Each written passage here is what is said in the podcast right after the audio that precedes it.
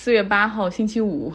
今天我们先来到以色列。之前我们讲过一次，以色列最近连续发生阿拉伯人对犹太人的攻击。之前是在商场里面用刀去捅人，然后开车去撞人。但是昨天晚上所发生的这个事情，令以色列安全部门感到更加的担忧，因为这是枪击。这说明这些恐怖分子的武器已经从刀升级到了自动步枪，杀伤力更强。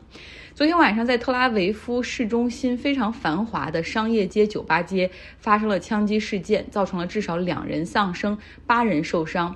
目前，以色列警方还没有抓到凶手。那以色列。他的周末是从周四晚上开始，所以大家都出来逛、吃东西、喝酒、聚会。那晚上九点左右的时候，相当于是特拉维夫市中心的闹市区酒吧外发生了这个枪击事件。那这样的地理位置，大家可以把它等同于北京的三里屯或者王府井步行街等等。那之后呢，枪手迅速撤离，而以色列军队和警察全副武装四处搜寻。这已经是以色列三周以来发生的第六起针对犹太人的袭击。事件了，目前这六起加在一块儿，总共导致十三人死亡。上一次袭击发生在十天前。特拉维夫的一个极端正统派犹太礼拜堂 Synagogue 遭到袭击，有五人遇难。那凶手被警方当场击毙。他是一名来自约旦河西岸的巴勒斯坦人。他几年前呢，因为加入恐怖组织、偷运武器被判入狱，哈，现在是一个释放的状态。这件事儿发生之后，巴勒斯坦解放组织的领导人也发表声明，啊，批评恐怖主义行径，呼唤和平。但是呢，控制着加沙地带更为激进的哈马斯则表扬这种行为是非常勇敢的英雄主义。但是呢，哈马斯并没有对这件事儿宣布负责。在那之前的两天，有两名以色列的阿拉伯裔的公民用枪杀死了两名以色列的警察。再往前就是在商场里用刀捅死犹太人等等哈，有有这么多事儿发生。最近在以色列，那对于这些恐怖袭击的凶手进行调查的时候，以色列警方和安全部门并没有找到一个统一的组织在背后去支持这种恐怖主义行为，啊，原因各有不同，有的是支持 ISIS 圣战，有的是巴勒斯坦民族主义，有的是为了报仇。这个仇恨哈，相当于是以从以色列建国这一天开始就就积下了，尤其是后来以色列在一九六七年之后占领了约旦河西岸，还不停的往这个约旦河西岸去迁。犹太人来此定居，设置路障，限制巴勒斯坦人的活动空间，而且派驻以色列的军队在此把守，呃，还要把这些定居点儿，然后划成以色列的国土。所以这样的仇恨实际上是几代人哈日积月累的形成的。所以。你说有这样的复仇行为，或者有这样的恐怖主义，嗯，没有人会觉得意外哈。不过接下来的这十天实际上是对当地的一个考验，因为接下来十天有很多节日，比如说犹太人的 Passover 逾越节，天主教的复活节 Easter，以及伊斯兰的斋月，所以稍有不慎，可能就会导致以色列人和巴勒斯坦人之间的冲突。来到巴基斯坦。啊，刚才说的是巴勒斯坦，现在说巴基斯坦哈。巴基斯坦的最高法院对总理伊姆兰汗解散议会是否违反宪法做出了裁决，结果。认定哈伊姆兰汗虽然他是总理，但是他没有权利解散议会。首先，他的党派没有多数的席位在议会中；第二个就是议会中要推动的这个不信任投票 （no confidence vote） 是针对他的。那基本上目前从票数来看，基本上会成功。那伊姆兰汗在这种情况下解散议会，完全是出于自己利益的考虑。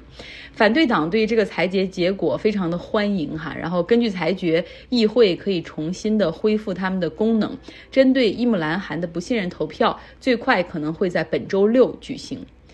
之前好像本周前面我几天讲过伊姆兰汗哈，他是上周日的时候解散了议会，然后呢阻止了这个不信任的投票，理由是美国人要赶他下台啊，然后这些投不信任票的议员都是对巴基斯坦不忠诚等等。那现在不到一周的时间，这位巴基斯坦历史上最伟大的板球选手的政治生涯可能就要出现一百八十度的大转弯了。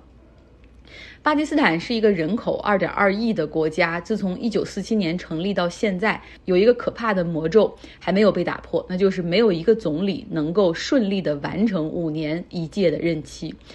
那么接下来在巴基斯坦会发生什么呢？就是假如说哈，在周六举行了这个不信任投票，那这个不信任投票通过了，伊姆兰汗被。赶下台。接下来呢，这个议会会指定一个看守政府，就组成一个临时政府，然后在十月份举行提前大选。那目前双方的支持者，就是伊姆兰汗的支持者以及反对派的支持者，大家都在表达着各种各样的情绪，然后走上街头。伊姆兰汗可能没有那么容易就放弃哈。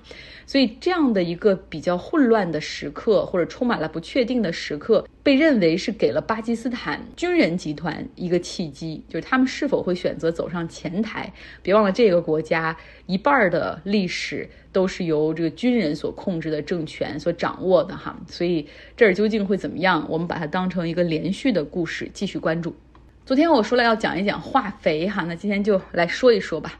乌克兰危机影响了全球粮食的供应。那因为乌克兰被称为欧洲粮仓啊，那是产小麦和玉米，是是欧洲的一个主要产粮区。小麦尤其是对于欧洲人很重要，因为它是面包、意大利面这些的原材料。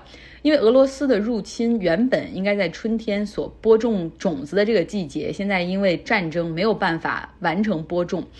另外一个受到影响的是化肥，因为俄罗斯和白俄罗斯，他们实际上贡献了全球将近百分之四十的一个化肥产量。那目前这两个国家都遭遇制裁的话，会影响到这个化肥的采购、进出口以及贸易。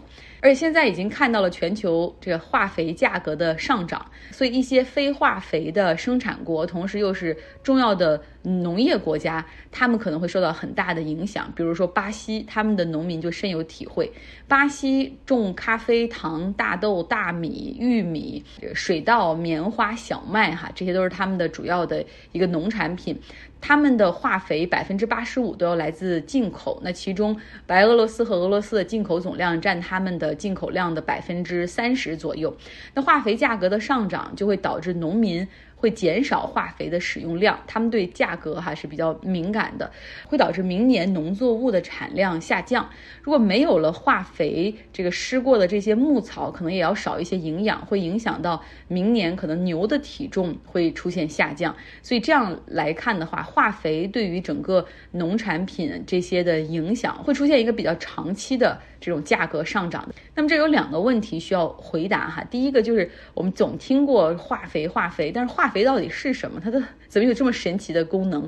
有对产量有这么大的影响？那第二个呢，就是为什么俄罗斯是化肥产量的大国？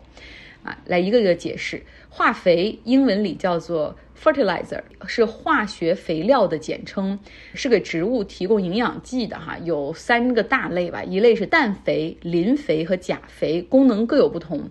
氮肥呢是为了这个叶片可以更好的生长，磷肥是为了根部、还有花朵、种子这些，还有果实的发育。